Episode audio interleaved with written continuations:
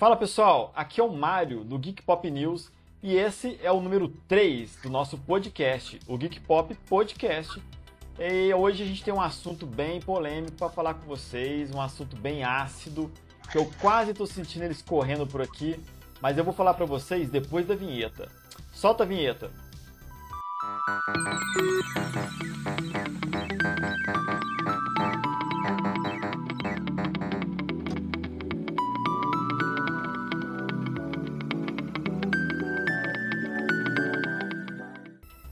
Pois é, falei com vocês que o assunto é intenso, que o assunto é complicado. E assuntos complicados a gente precisa de ter companhias adequadas para poder tratar. E hoje, né, os meus amigos estão aqui me fazendo companhia nesse podcast especial Assunto Ácido. É, João, fala meu amigo, como é que tá aí no Ceará? Tá quente? Tá tudo beleza? Cara, quente como sempre. Tô com o ventilador aqui do lado porque complicado, mas tudo bem. Estamos indo. Que bom. Também tô aqui, ó, da minha terra natal, Juiz de Fora, o Lucas. Lucas, aí eu sei que faz quatro estações no mesmo dia. Em qual estação estamos neste momento? Então, cara, de manhã neva, de tarde chove e de noite faz sol. Aqui é, é imprevisível. Agora ele tá na parte do tá quase chovendo, mas não tá. Tá bom, daqui a pouco chove, neva, mas à noite tem o primeiro furacão e depois o segundo. É bem diferente de São Paulo, né, Vitória? Como é que tá aí? Ah, aqui não tá calor nem frio, aqui tá mais ou menos, né? É, aqui tem quatro estações por dia, então hoje já teve duas, inverno e verão de manhã, mas estamos indo.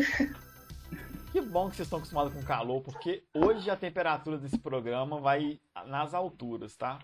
É assunto polêmico, não tem mamilos, mas é um negócio que vai ser complicado. Nós vamos falar hoje de influenciadores influenciadores. Até que ponto o influenciador tem responsabilidade sobre o que ele influencia e sobre a quem ele influencia, né? É... Vocês têm algum influenciador que influencia vocês? João? Sim, como eu tenho assim, se vai parar para pensar esses influenciadores agora assim de internet, tem, sabe? Os caras assim que acompanham, mas se for levar em consideração influenciadores, escritores, músicos, vários também, sabe? É. E você, Lucas? Como é que você lida com essa questão de influenciadores?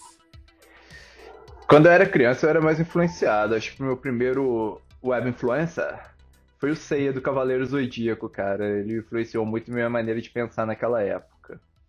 Mas a gente vai ficando velho, começa a ter contato com outras coisas, assim. No meu caso foi o Richard Dawkins, o Nietzsche. A gente começa a diferenciar ali, né, que, que, o culto ao ídolo do que, que é uma influência, né? Hoje em dia eu sou, assim, que eu sou bem menos influenciável, assim. E você, Vitória? Como é que você lida com as influências? Influenciadores de internet, eu não diria que eu tenho tanto, não é um mundo que eu acompanho muito. Agora, como o próprio Vitor disse, é, sempre tem, né? Um cantor que te influencia, um ator, um personagem, no meu caso a Hermione de Harry Potter.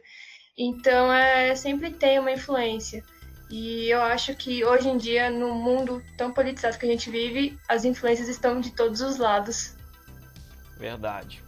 E aí que entra talvez a minha maior dúvida, minha maior, meu maior questionamento, a filosofia mental deste programa. O que é ser influenciador? É porque hoje a gente vê influenciador como uma figura de internet, né? Mas aí a gente para para pensar, será que a gente pode ser influenciado por qualquer pessoa? A gente pode ser influenciado pelo professor da escola, a gente pode ser influenciado pela instituição escola, pela instituição igreja, é, um cantor pode ser influenciável, influenciador, é, um ator. São perguntas que eu acho que, que vão fazer diferença no nosso entendimento para a gente discutir até que ponto vai a responsabilidade de cada um. Né? Eu fiz uma pesquisa rápida aqui e a primeira coisa que aparece quando a gente pesquisa o que é um influenciador é uma pessoa capaz de influenciar comportamentos, criar tendências e servir como fonte de informação. Essa é a, defini a definição mais bonitinha que eu encontrei. Então aqui a gente tem influência de comportamento, criação de tendências e fonte de informação. E para mim são três coisas poderosas, poderosíssimas para ficar na mão de qualquer pessoa. É...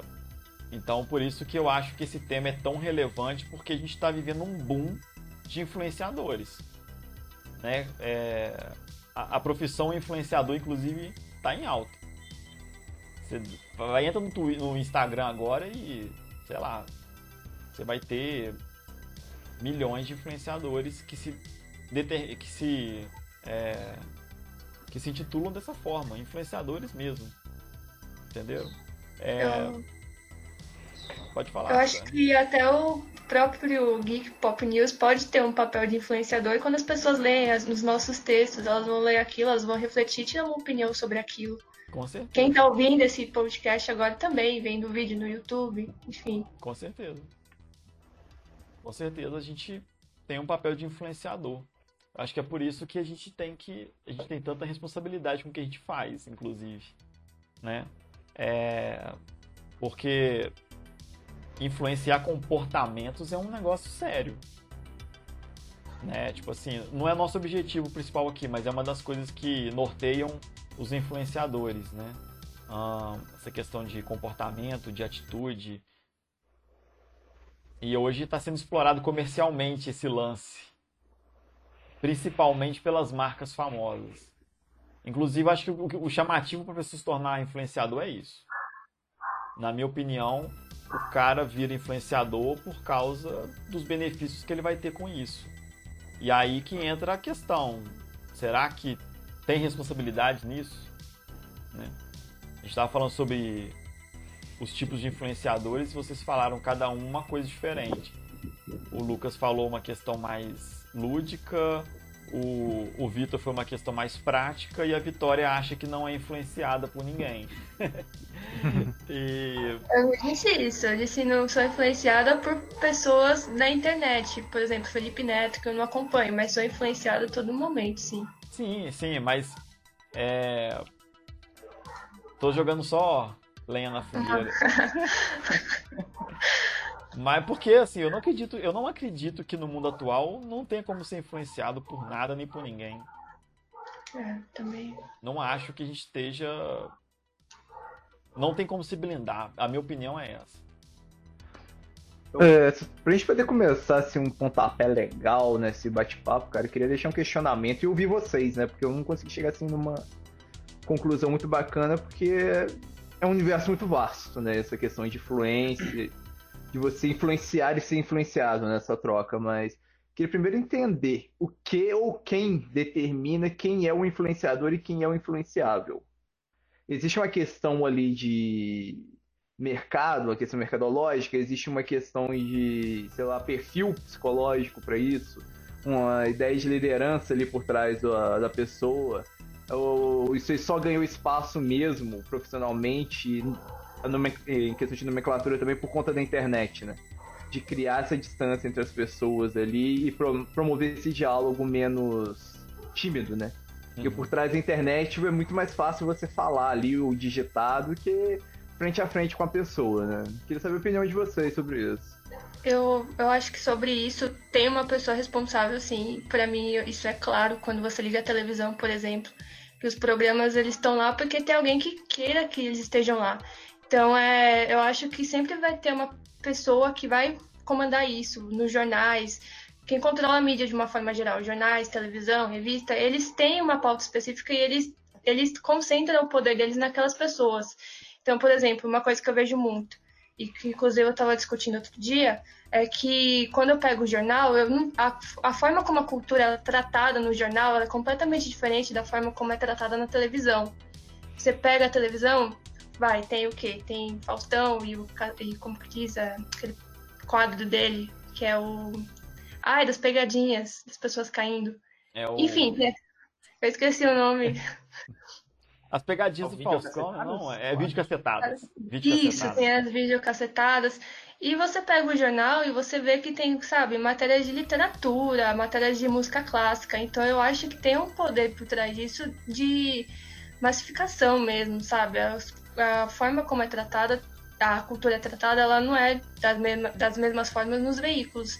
E eu acho que a internet ela foi um refúgio para isso porque as pessoas começaram a poder se expressar de uma maneira melhor, falando do que elas gostam atingindo um público mais é, maior com isso. Porque se você pegar a TV e, a, e o jornal, é muito elitizado, ao meu ver, principalmente no jornal. Na TV é de um jeito muito popularesco, digamos assim, eu não gosto desse termo, mas.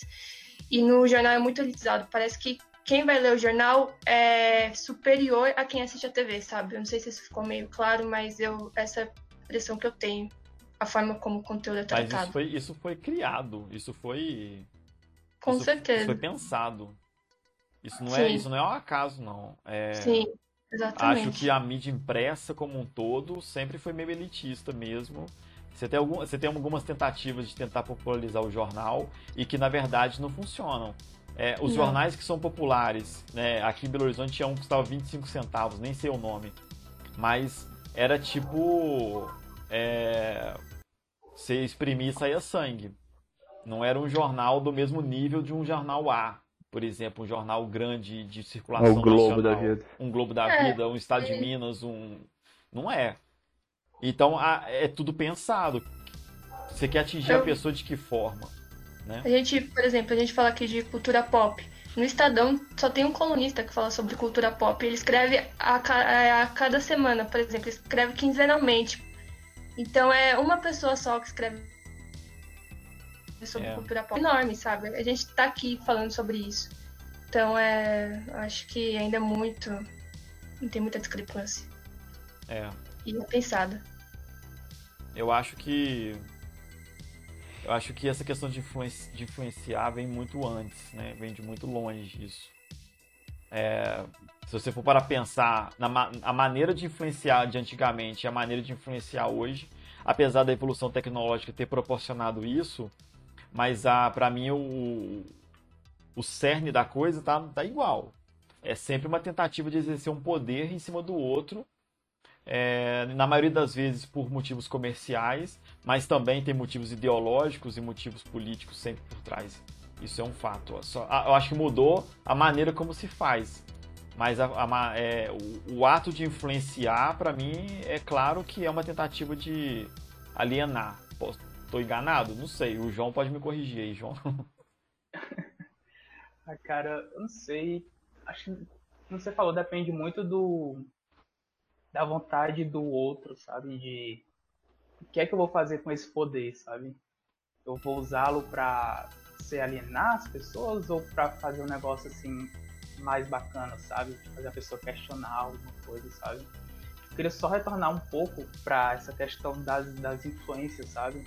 Sim. porque assim, puxando um pouco mais para a literatura todo escritor ele é influenciado todo escritor escritor é influenciado em algum, algum em algum nível por algum outro escritor ou escritora sabe eu gosto muito assim de sabe Neil Gaiman Tolkien é, esses caras têm influência sabe de escritores que vieram antes dele e esses escritores por sua vez têm influências de outros escritores e vai sempre se construindo sabe então, isso de influência, eu acho que sempre existe, sabe? A gente sempre tá tendo contato ali e se influenciando nesse, nesse processo.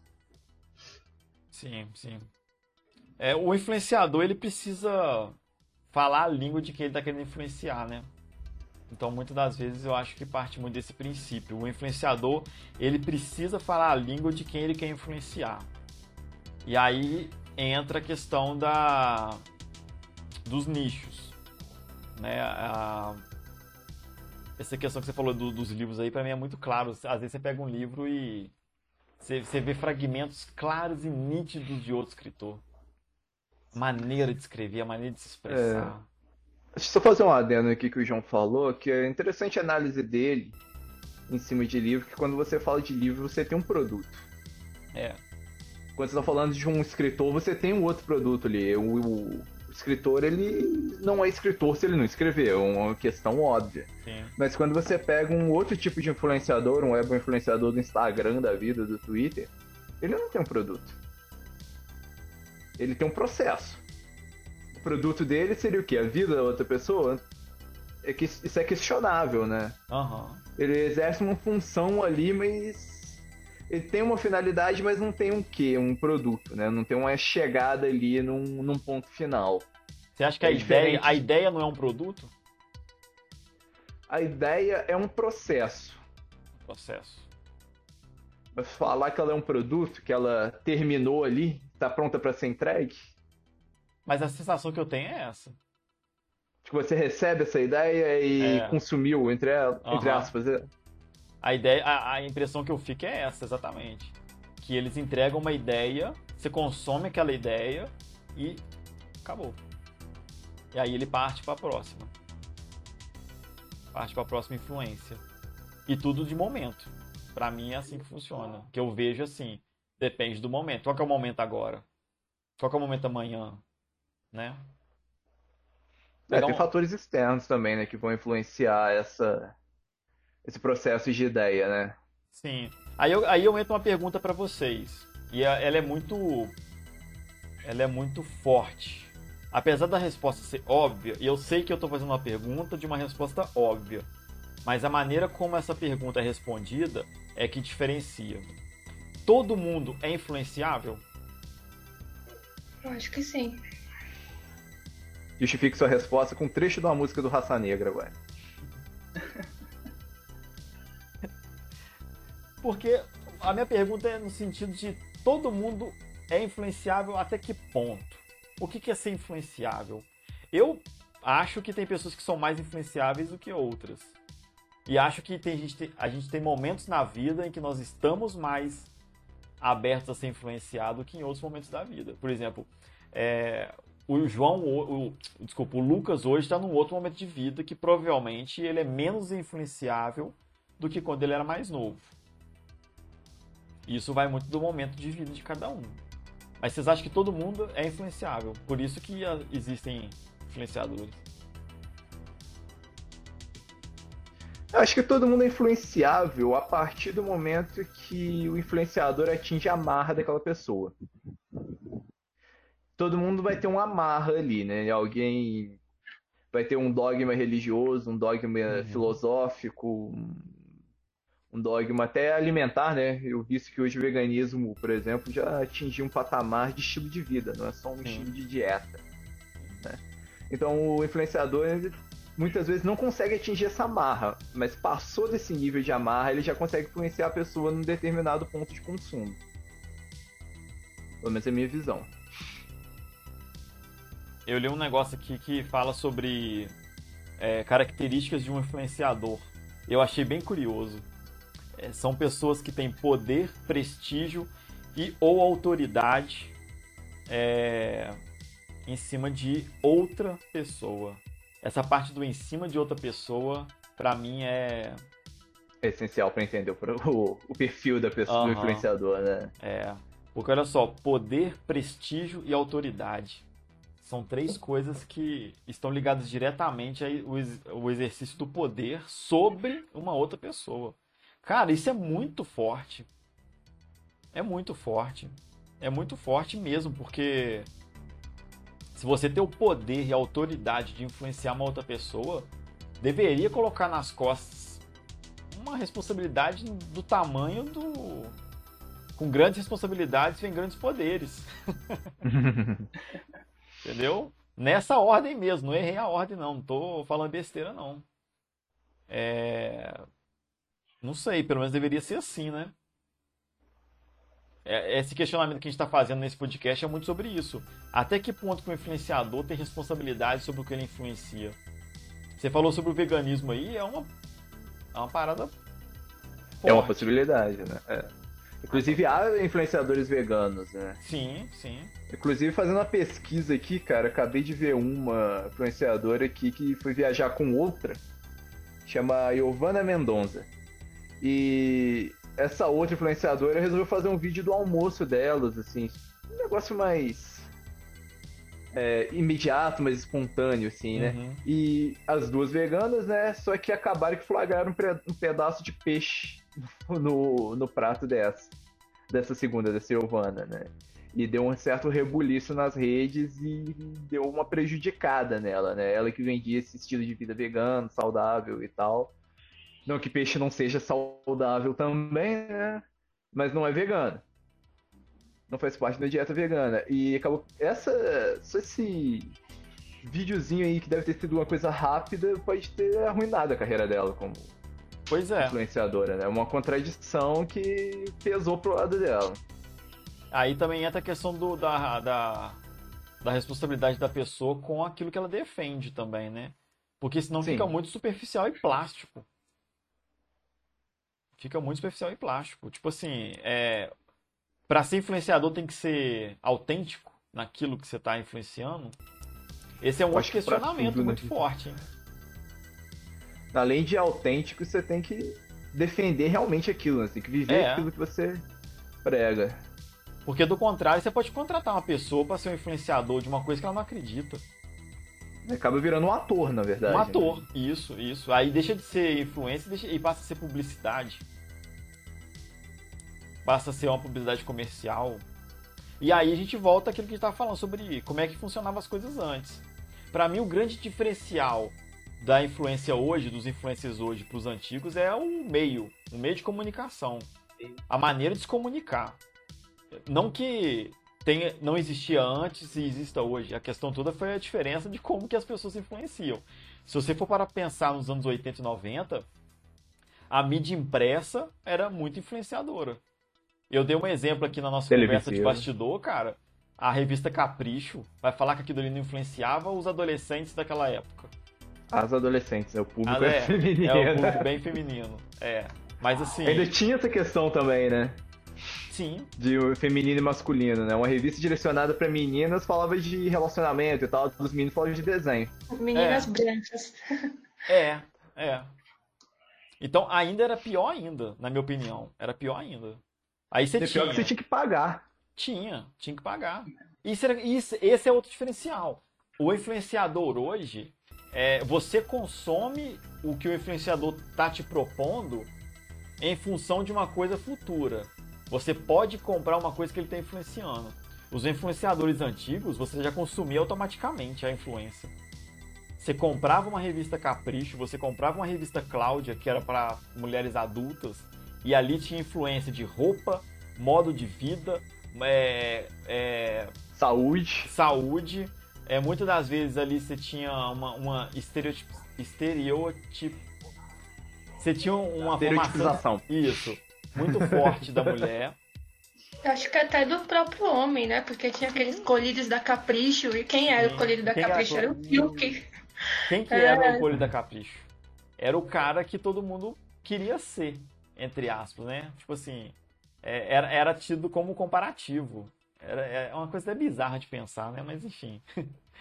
E se você saísse da mídia impressa e ia pra televisão, as escolhas dos apresentadores de TV naquela época também eram assim.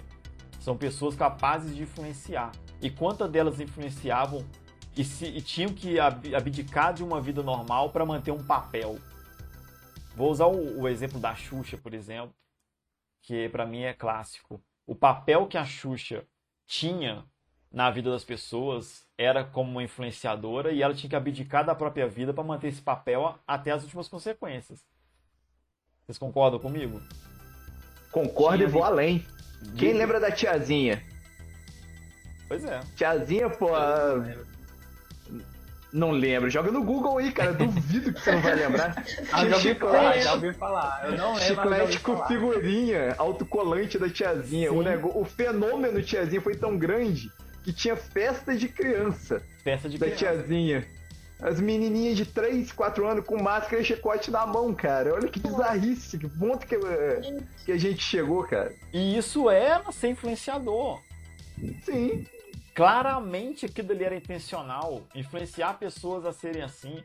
Vão dizer que não eram, mas é óbvio que era. E a TV tinha um papel desse muito grande. Você é, é, você tinha ah, grupos musicais que você queria que fosse, que você queria ser igual. Você queria ter o mullet do, do Menudos. Pelo amor de Deus, cara. Sim, os Mamonas também. Sim, você queria se vestir como os Mamonas. Então, a diferença de- dos influenciadores de antes para os de agora é o meio de comunicação. Para mim é isso que diferencia. É o meio de comunicação e aquilo que o Lucas falou também sobre o produto, né? É, a forma de consumir o produto do influenciador para mim também mudou. Naquela época era você consumir automaticamente aquela influência. Hoje você tem que diluir ela e consumir ela é aos poucos. Então você vai acompanhando o seu influenciador até que você é totalmente influenciado. Né? Até, até uma hora que você está comprando aquilo que ele está usando, até aquela hora que você está comendo aquilo que ele está comendo, até a hora que você está usando o que ele está usando e falando o que ele está falando e repetindo o que ele está repetindo. E aí, aí vira a guerra dos clones, né? É, e aí vira uma linha tênue muito é, muito forte sobre isso. É, é influência ou é alienação? Idolatria já, né? Idolatria, já é quase uma coisa religiosa. É. A gente vê isso muito claramente hoje, principalmente influenciadores é, de pessoas mais jovens, né? Influenciadores de adolescentes e jo jovens adultos. Essa galera, quando é influenciada, ela se torna fanático Cara, religioso. prim- Veste igual, né? Sim. A primeira influenciadora que eu lembro, assim, de falar, não, essa aí tem cara de influenciar o pessoal e tal, foi a Mari Moon. Sim. Mário, que tem regularidade comigo, ele deve lembrar dela na, na MTV, cara. Aham. Eu usava os cabelos assim mais coloridos, tinha um visual mais emo, que na época tava muito em alta e tal. Mas antes disso, ela já tinha um blog que falava exatamente de moda e comportamento. Sim, sim. Se eu não tô enganado, foi isso que trouxe ela pra MTV. E Hoje aí- ela não mudou muita coisa a respeito disso não, cara, mas eu acho que ela é uma influenciadora bacana, assim, pelo menos a- o que eu vi, né? Outro dia me bateu curiosidade de saber o que ela tava fazendo da vida, falei, ah, vamos, É. vamos fuçar no Instagram, né? Ela realmente ela tem umas ideias legais, assim, de comportamentos, assim, É uma das poucas pessoas que eu vejo que tem. que ela entende o que ela faz. E ela sabe o Exato. tamanho do que ela faz e a responsabilidade do que ela faz. É uma das poucas pessoas que eu vejo que tem um cuidado com isso. Mas não é a grande maioria. Né? Não. Eu acho que virou uma. uma, uma- eu não, não sei que palavra usar, mas. Uma banalização da, da influência, sabe? É, hoje qualquer pessoa com 100 mil inscritos no, no, no Instagram vira influenciador. Você já olha assim, você entra no Instagram de uma pessoa, tem lá 100k. Você pode ter certeza que na hora que você for lá no perfil vai estar escrito assim: é, influências de vida. influencer digital é, e um e-mail embaixo para a pessoa entrar em contato. E acaba que é isso aí. Eu, eu, eu vejo pessoas claramente que são influenciadores de oportunidade. Né? E aí que entra a questão da responsabilização que eu falo com vocês. Até que ponto que uma pessoa aleatória se torna influenciador e depois ela não tem responsa- responsabilidade nenhuma sobre aquilo. Imagina. Eu vou dar um exemplo agora bem ácido. Vou dar três exemplos, mas eu vou seguir eles em ordem. Não sei se vocês viram a notícia que saiu semana passada sobre o governo federal ter é, encomendado publicidade com influenciadores para poder falar do kit do kit Covid. Covid. E aí uma influenciadora, que eu não sei qual que é, ela veio a público para dizer que não sabia que estava influencia- influenciando aquilo ali, que ela não concordava. É, fica meio... Não é meio bizarro essas coisas? Mas pera aí, ela não sabia, mas ela falou isso antes ou depois de receber? De- Então, depois de ser contratada e ter feita. Na reportagem que eu li, ela disse que não recebeu e que quando recebesse a verba, que era de 11 mil reais, ela iria doar para alguma instituição que estivesse auxiliando no Covid. Mas que ela não acredita naquilo que é, pra para o qual ela foi contratada para influenciar. Porém, na mesma reportagem dizia que ela alterou, ela, ela editou o texto da, Do Ministério da publicidade, Saúde. da publicidade que ela tinha feito antes. É, então, assim, ficou uma coisa meio. é, será que é verdade Fiz ou não é? Estraguei o terreno, mas tentei consertar, né? É, tipo isso. Então aí eu fico pensando, porque aí nesse caso, o público dela cobrou responsabilização sobre o que ela fez. É, é isso mesmo? Você acredita nisso? Você acredita que isso funciona? Aí ela, tipo, opa, Tem alguma coisa errada aí, né? é. Inclusive Mas ela, aí. ela é uma ex-BBB. Então, assim, é, Esse BBB já dá pra pôr no currículo, assim, tipo, vou procurando emprego de, sei lá, professor, vou botar lá, ex-BBB. Desde a sexta edição, por aí, você já pode colocar ex-BBB como profissão. Tá lá Se eu colocar, ninguém vai notar, né? É. Porque tem quantas edições? 20? Tem, nós estamos na edição 21, eu acho. É, qualquer um pode ser ex-BBB. É. São quantos participantes por vez? Não sei, 16, eu acho. Não faço a menor ideia. Dá uns umas, X. Nós temos umas 100 pessoas que são ex-BBBs.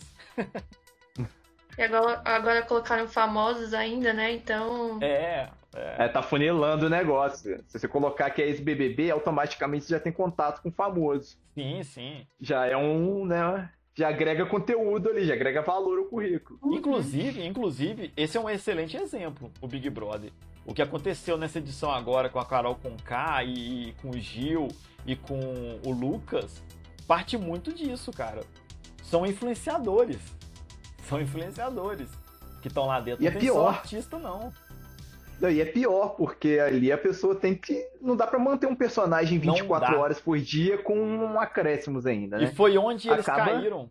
Foi onde eles Exato. caíram, Lucas. E é onde elas vão perder ali seguidores, onde vai perder público, no caso da Carol Conká, né? Que É. já tinha uma carreira musical Tá. ali estruturada. É uma Aí situação cê- complicada. É aí que você entende o, o, o X da questão da nossa discussão, porque ali eles têm que ser quem eles são. E pelo que aparenta, nem todo mundo ali conseguiu sustentar o papel que usa na vida como influenciador. E aí, aí o bicho pegou, porque a hora que você deixa de ser influenciador, que todo mundo te conhece, aí o seu público te cobra. Mas e aí? Cara, você não tava falando ontem que era legal comer ovo sem casca? E agora você tá comendo ovo com casca? É um exemplo bobo, mas assim,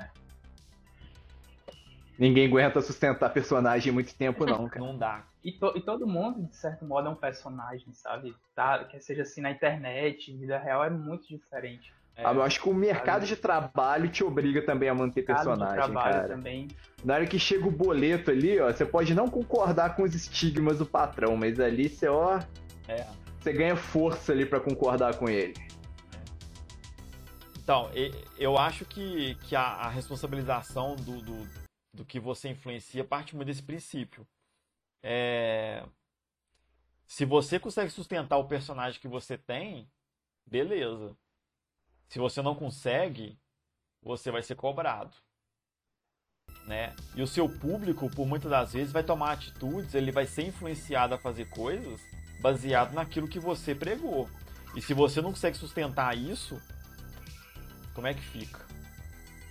Não, Além dessa questão de sustentar o personagem, tem um buraco que é mais embaixo, que eu vivenciei isso. Que são influenciadores já adultos que né, atacam o público infantil. Minha filha seguia um canal no YouTube que era internal, cara.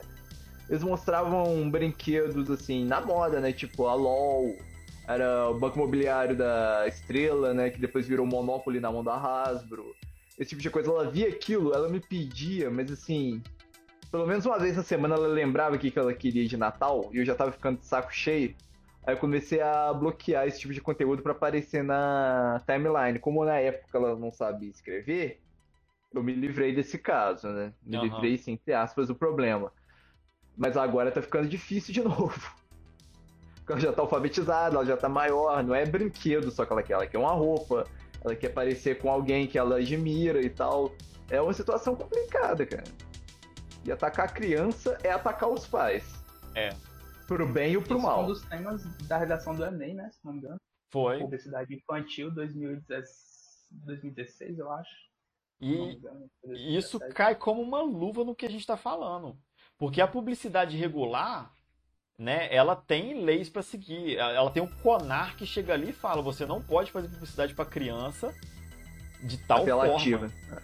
Mas o influenciador não segue essa regra, porque ele não tá ali como um- um- uma publicidade. Ele não é um profissional.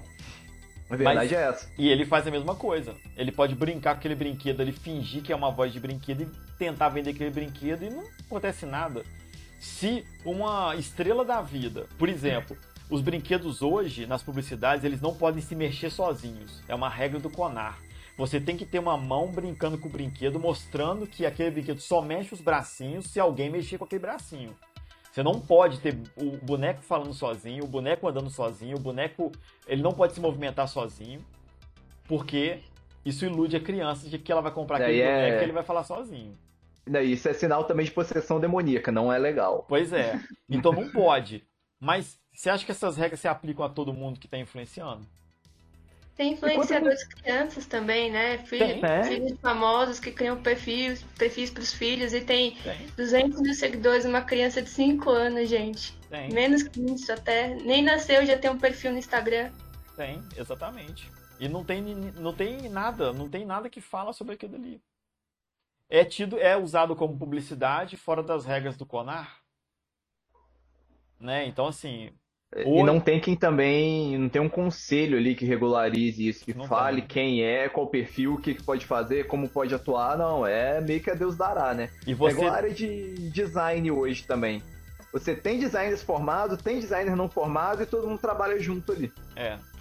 E você depende exclusivamente da regulação da plataforma.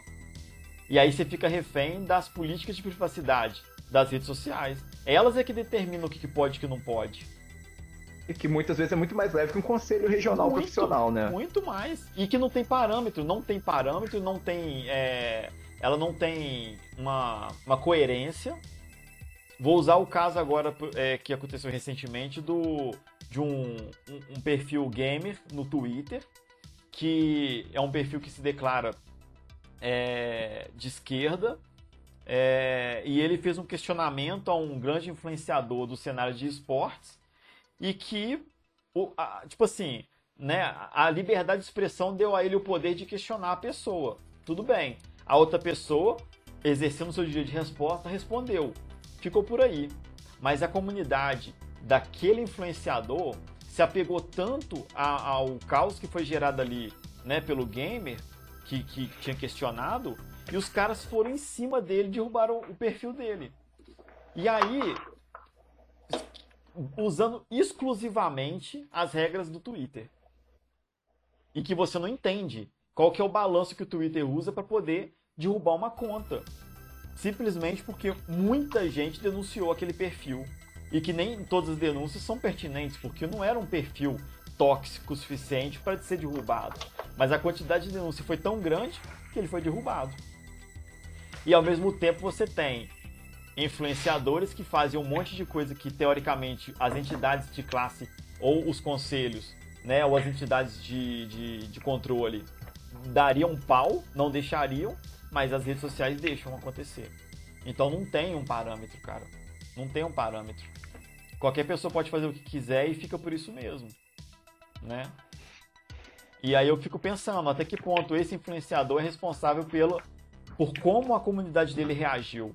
Desproporcional e deslealmente. E ele se exime.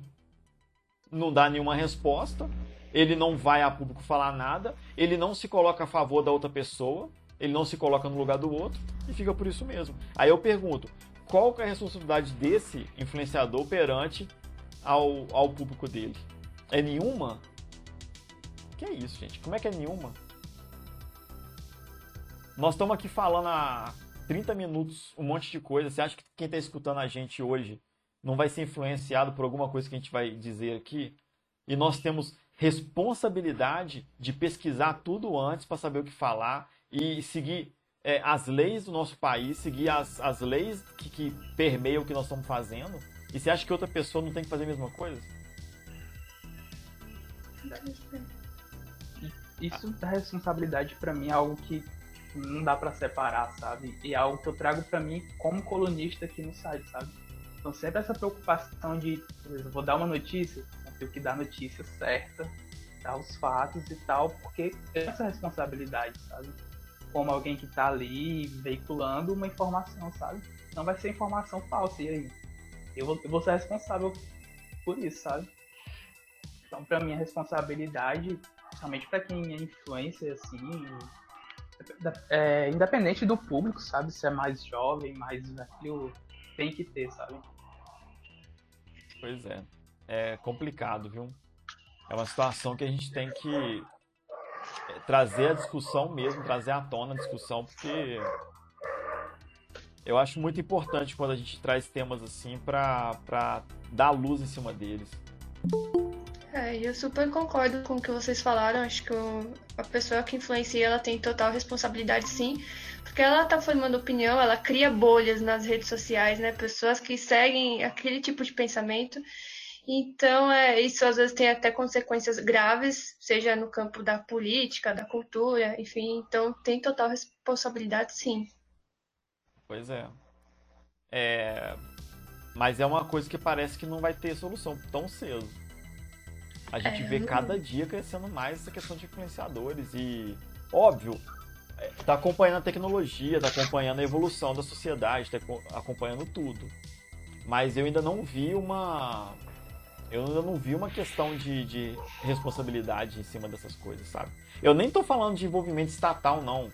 Não tô falando de, de intervenção estatal em cima das coisas, não. Não tô falando disso. Eu tô falando de responsabilização mesmo, né? Dessas pessoas entenderem o papel delas e, a partir daí, criarem conteúdos com mais qualidade e com mais é, prudência. Não dá para fazer tudo a, a, a qualquer custo para ter mais pessoas te seguindo ou mais pessoas comprando tal produto. Não pode ser a, a, a qualquer preço. Né? A gente sabe disso, a gente vê é... isso todo dia. Tem uma questão também que o, o influencer ele não vende só produto, né? Ele vende imagem e vende ideia. Agora, você limitar uma ideia que não é criminosa é complicado. Uma ideia que é criminosa, que está fazendo apologia a crime, é fácil. Com certeza vai ter uma lei, um artigo para aquilo lá. Agora, Sim. uma ideia que é tóxica, é prejudicial para alguém, mas não é criminosa, essa é que é o difícil de você dosar. É. Aí caberia a criação de um conselho regional para isso, cara. É, um órgão regulatório, né? Ou então, que os órgãos regula Exato. regulatórios tomem para si a responsabilidade em cima dessa coisa também. Já existe os órgãos para regular isso, né? Acho que eles têm que entender. Algumas coisas mudaram. Por exemplo, eu sei que para fazer publicidade hoje no, no Instagram ou no YouTube, você tem que colocar lá que aquela aquele aquela coisa que você fez, o vídeo ou stories ou a publicação é paga com dinheiro de fulano de tal. Isso é obrigatório. Então, por exemplo, uma pessoa que é paga para falar de uma, de uma marca tal, ela tem que botar lá na descrição do que ela está fazendo. Essa publicidade foi paga por fulano de tal. Isso é obrigatório, acho que é uma, uma, uma evolução bacana no Twitter também, no Instagram e no Facebook. É, eu sei que no YouTube é, é, você discrimina antes, e eu sei que no, no Twitter é quando você paga publicidade em cima de uma publicação. Eu sei que não é automático. No, no, no YouTube é automático. Você tem que colocar antes. É, tem conteúdo pago nessa, nesse vídeo que você está fazendo? Sim. Aí você indica que é um conteúdo pago e pronto. Eu sei que no Instagram é só se você for pagar a publicidade em cima daquele post. Aí você fala: este post é pago pela parceria comercial entre fulano e fulano, né? Mas é, para aí. Ninguém quer saber o que está sendo veiculado. Porque aí entra no que eu falei antes, né? As regras já estão dentro das diretrizes do da plataforma. As plataformas não são brasileiras. Seguem regras que muitas das vezes, leis que muitas das vezes são as leis do país de origem. Ou de nenhum também, né? Pode Ou acontecer também. Então, não sei. É, eu estou tentando lembrar de algum caso grave de influenciador que fez uma coisa muito forte. Eu sei que tem, mas a minha memória é de peixe, eu sou tipo a Dory do, Procurando Nemo. Nemo. Então. Mas eu sei que a gente tem vários influenciadores aí que não se responsabilizam pelo que fazem e é isso aí, cara. É. Tá um, tá um mundo solto, né? Tá um. Tá uma coisa solta. Né? Cada um faz o que quer, influencia o que quer, fala o que quer.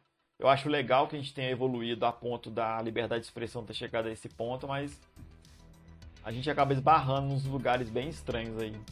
Umas coisas bem estranhas.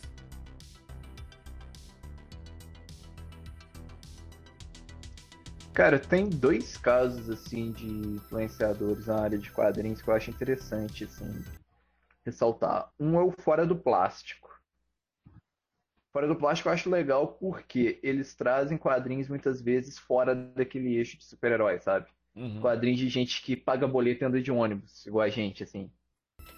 Então eles acabam trazendo autores novos, é, falando de autores desconhecidos e tal. E o outro é o Careca Urbano, mas o Careca Urbano ele não é tanto assim, não. Ele fala de quadrinhos mais no eixo mainstream, muitas vezes fala, ele fala muito né, de Hellboy, Berserk e tal, mas ele fala o que quer. Ele não tem muita amarra com isso, não. Ele expõe a opinião dele, ele não tem artificialismo.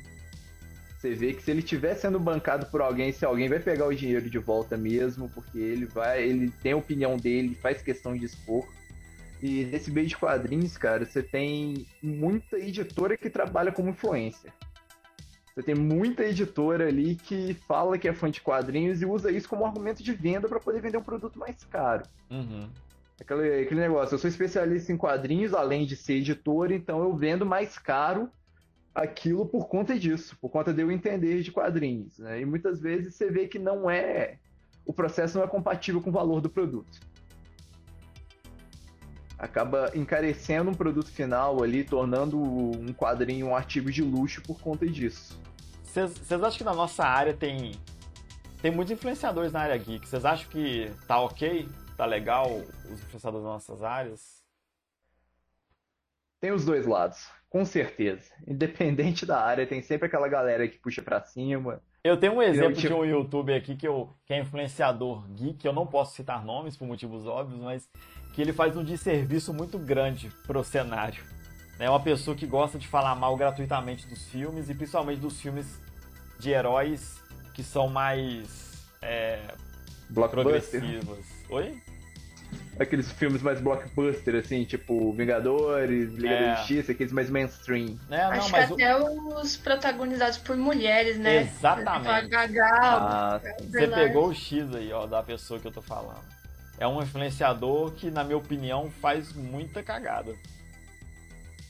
Ah, cara, eu prefiro ressaltar quem faz um bom serviço. Acho que até agora todo mundo que eu falei só faz um bom serviço, igual eu tinha falado mais cedo aí com a gente, né? Em Sim. off da Bárbara Gutierrez, né? A famosa Bar, trabalhou na IGN. Acho que foi na IGN que ela trabalhava antes. E, pô, ela cobre eventos, ela faz ali o. O fora, né? O making off do, do trabalho dela. Eu acho o trabalho dela muito legal, porque ela também se preocupa com a saúde mental de quem tá assistindo ela, quem segue ela. É uma dica muito legal de perfil aí, pra todo mundo seguir, mesmo quem não é gamer. É, na comunidade nerd, mais voltado para anime, para filmes e séries, assim, a galera assim, eu, eu, tenho pouquíssimos pouquíssimos exemplos de gente que eu não acho legal. 99% são pessoas que são bacanas no que fazem, que bom. Tem, tem, tem consistência na, na, no trabalho e mesmo quando influenciam, influenciam de maneira positiva. Claro que você tem sempre aquela galera que faz umas, umas umas, umas coisas que não tem nada a ver, mas, mas na comunidade game eu já fico um pé atrás. Para mim, ainda tem muito para evoluir na comunidade game. Eu acho que ainda é um ambiente bem. Tóxico sei lá, mesmo. tóxico, cara. E isso parte muito dos influenciadores da comunidade game. Ah, cara, isso é reflexo do próprio gamer pega aí agora, entra numa partida de um LoL, de um Dota, de um StarCraft, um jogo assim, online, simultâneo e tal, e, e não espera ser xingado. É coisa é. de 30 segundos, cara. É, é. Essa, essa Você vacilou ali uma vez, é o culto de crucificação. Essa, ah, Desculpa, essa João. toxicidade foi um negócio que me afastou muito dessa comunidade, sabe? Bastante, cara. Bastante, é. sabe? Ali, coisas assim que. Sabe? A comunidade game é um, é, um, é um dos casos em que eu acho que é o contrário. O público que acaba seguindo determinado influenciador já é um público tóxico e que continua se mantendo tóxico mesmo quando segue um cara, mesmo que o cara faça um trabalho legal, a comunidade é que avacalha tudo. Por isso que eu sou a favor de retro gamer, cara. É, porque assim, eu vou te falar, jogar jogo online hoje é muito complicado. Você tem que ter um sangue frio. É. Se você é mulher, é pior ainda. Se você é mulher, é pior ainda. É, é um ambiente extremamente misógino ainda, muito, muito, muito. Apesar de você ter bastante influenciadoras, gamers, até mais do que influenciadores homens, você tem muitas meninas fazendo um trabalho de streaming bacana, mas ainda é um trabalho que. Cara, tem, tem algumas meninas que jogam Counter-Strike comigo e que usam nicks ou nicks que não tem nada a ver, que não, não se referem a gênero, ou elas colocam nicks masculinos de propósito para tentar jogar em paz. Eu sei que E não é um nem assunto- querer cobrar muito, não, cara. É, e tipo assim, é, isso é um assunto para um podcast separado, mas eu acho que tem a ver com o que a gente está falando das comunidades tóxicas e da- das influências, né? Porque é, é muito é muito é muito triste nada acontece e você vê isso é muitas das vezes acontecendo em lives ao vivo de streams e o cara não fala nada. O cara não tira a pessoa dali, o cara não rebate, o cara não Sabe? Ele é um influenciador, ele tinha que ser a primeira pessoa a chegar ali e falar assim, ô, galera, negócio é o seguinte, se continuar rolando isso aqui, eu fecho a live e acabou. Sabe? Tinha que ser assim. Tinha que ser assim, porque é, é lamentável que- as coisas que a gente vê e que a gente escuta. É, é, é- a gente, eu jogo Counter-Strike tem três anos. No começo que a gente começava a jogar, porque eu tenho um, um grupo de amigos que jogam juntos. Nós éramos muito mais de 30 ou 40 pessoas e tínhamos, sei lá, já era muito pouco. Já achava muito pouco ter cinco ou seis meninas.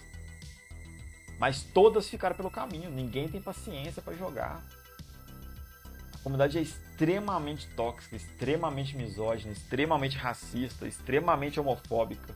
A do Counter-Strike é, na minha opinião, a pior comunidade gamer que eu conheço. Ah, cara, eu joguei LoL muito tempo e eu vi os mesmos problemas, cara. Eu larguei por não ter- mais tanto tempo, né? Hoje em dia eu prefiro sentar na frente do Xbox aqui e jogar do que pegar um jogo online. Eu acho que, pelo menos pra mim, muito mais proveitoso.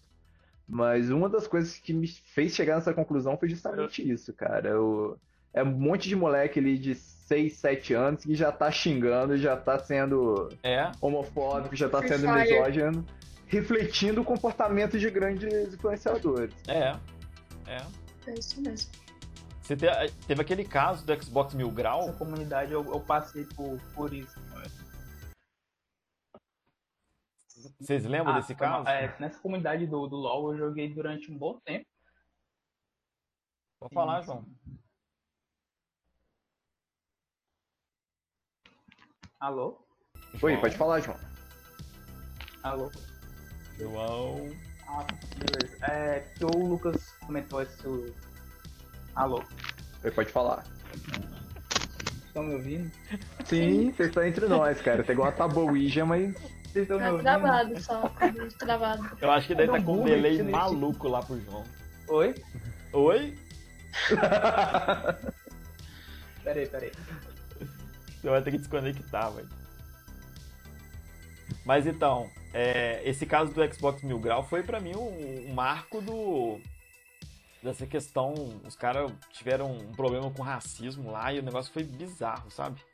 Acho que foi a única vez que eu vi a comunidade se unir em torno de derrubar alguém tão rápido igual fizeram com eles, porque o caso deles foi surreal. Mas aí já cai no crime, né? Ah, esse esse é o ponto que eu ia falar. Já era uma coisa tão criminosa que aí já não tinha muito mais o que fazer. Eu não sei se isso tem a ver, mas isso me lembrou um- em 2017, eu acho, quando o Johnny Depp foi escalado pra atuar em Animais Fantásticos Onde Habitam, e aí os fãs de Harry Potter se juntaram pra boicotar o segundo filme de Animais Fantásticos por causa das agressões que teve entre ele e a ex-mulher dele. Ah, a. Amber Heard. aham. Sim, E aconteceu a mesma coisa com o Marilyn Manson, só que ao contrário, né? Ele foi acusado de violência sexual, tráfico humano e tudo mais. E o, a taxa de streaming dele aumentou nesse período. Sim. E o que eu acho um absurdo, cara. Em vez de todo mundo botar a mão na consciência, God, né? ele participou, né? acho que dá pra fazer um paralelo, porque o Johnny Foi. Depp pelo menos se afastou do elenco, e você disse que, que esse rapaz teve uma alta de. É, foi exatamente o oposto, né? É um culto ao ídolo, né? A verdade é essa, né? O que o ídolo É. faz tá certo, independente do bem e do mal. Independente do bem e do mal. Esse é o ponto. Chegou num ponto muito bom pra gente ir finalizando, porque é exatamente isso que acontece. É, chega a tal ponto da influência do cara na vida das pessoas que não importa mais se ele é um cara errado ou não. Já, já não importa a responsabilização mais. Entendeu? Não importa mais. O cara tá certo ou tá errado, tem uma legião de gente que vai defender. Né? É a ideia do ídolo, né, cara? O ídolo vai estar certo e a gente, né? Nós humanos demasiado humanos é que estamos errados. Agora você imagina o seguinte, porque a gente está falando de ídolos, né? Influenciadores em tese não são ídolos, se tornam por um motivo, às vezes, é, não sei nem explicar. Teria que ter uma pessoa da área mais de, de sociologia ou de filosofia para entender esse negócio. Antropologia, a gente podia chamar um, um antropólogo para entender isso aí. Porque é uma, é uma coisa que não tem explicação. O cara está vendendo um produto. O influenciador, ele, ele faz parte de uma cadeia de marketing. Ele é uma ponta dessa cadeia. de marketing puro, puro. A gente aprende na faculdade de marketing, aquilo ali é uma coisa de marketing.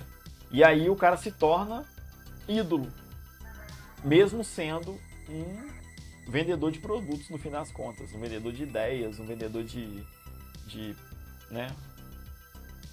É diferente de um, de um cara que é um ator, por exemplo, de um músico, é um escritor, que aí você tem um produto, igual o Lucas tinha falado antes, você tem um produto ali o influenciador, muitas das vezes, ele está influenciando a consumir produtos, consumir ideias, né? Que ele não tem nenhuma relação com o processo. Ele não fez, ele não participou da, É. da criação, só tá ali vendendo. Só está ali vendendo ou, ou fazendo um elo entre uma coisa e outra.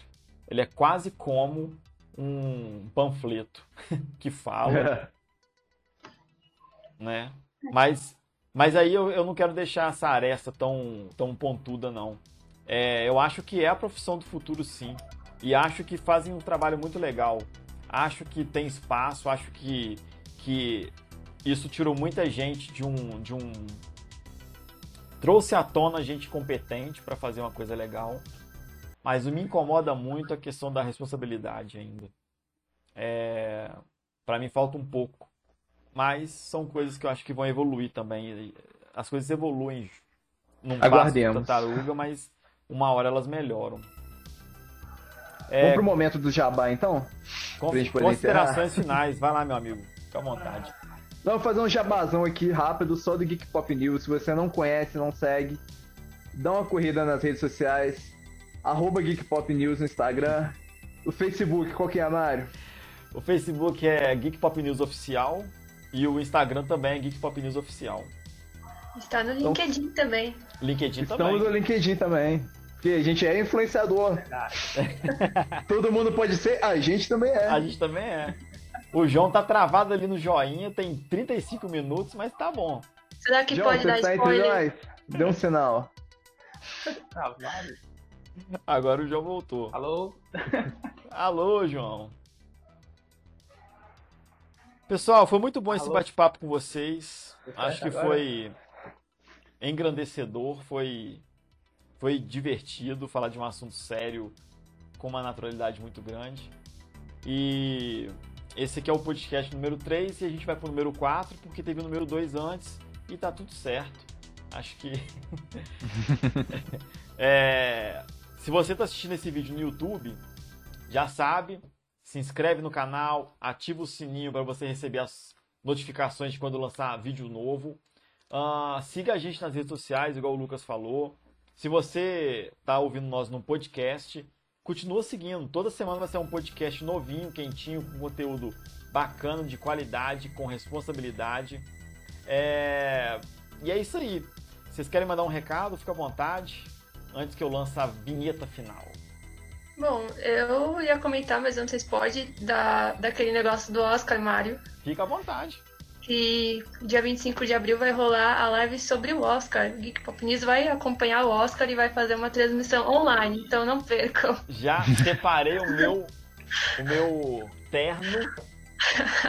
Vou estar Fantasia de coach. Né?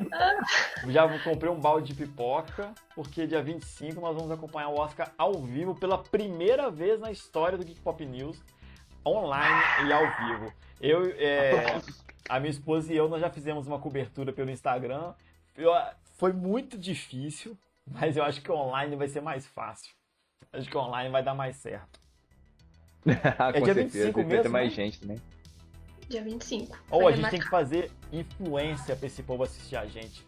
Vamos chamar vários influenciadores para poder ajudar o Geek Pop News a ter uma audiência gigantesca na cobertura do Oscar 2021, É que já vai aí. ser já vai ser uma cerimônia histórica por ser online, é, histórica por outros motivos também. E mas eu tô bem ansioso. Acho que vai estar eu, a Bruna e a Vitória para participar desse dessa cobertura. Se prepara, Vitória. Olha, já tô me preparando e já vou antecipando que os filmes estão muito bons. Se prepare porque Ah, vai ser incrível. Eu não quero participar por um motivo muito simples. O filme de Kimetsu no Yaba não foi indicado ao Oscar. Eu acho isso um absurdo. Ele teve uma bilheteria maior do que a Viagem de Chihiro, que foi indicado ao Oscar. E eu me recuso a participar. Não, você não tá entendendo que hoje é dia. O, o dia da gravação é dia 4. Então a gente tem pouco mais de duas semanas para assistir um. Um, um Batalhão de de Um filme. batalhão de filmes. é, e se virar para poder achar isso para assistir. Eu recebi do Sesc, inclusive, uma lista com vários resumos. É, Sesc, muito obrigado pelo, pelo livro que vocês enviaram para nós. Ah, Sesc é só alegria. É, e nesse livro tem vários resumos dos filmes que vão concorrer ao Oscar, então já ajudou, já fez metade do serviço para mim para a Bruna. É, eu tenho a versão online dele para te enviar, Vitória. Não deixe de esquecer, pode te ajudar. E é isso aí, meus amigos. Esse aqui foi o Geek Pop Podcast número 3. Se você está no YouTube, um beijo e obrigado por estar assistindo a gente. E até a próxima. Solta a vinheta.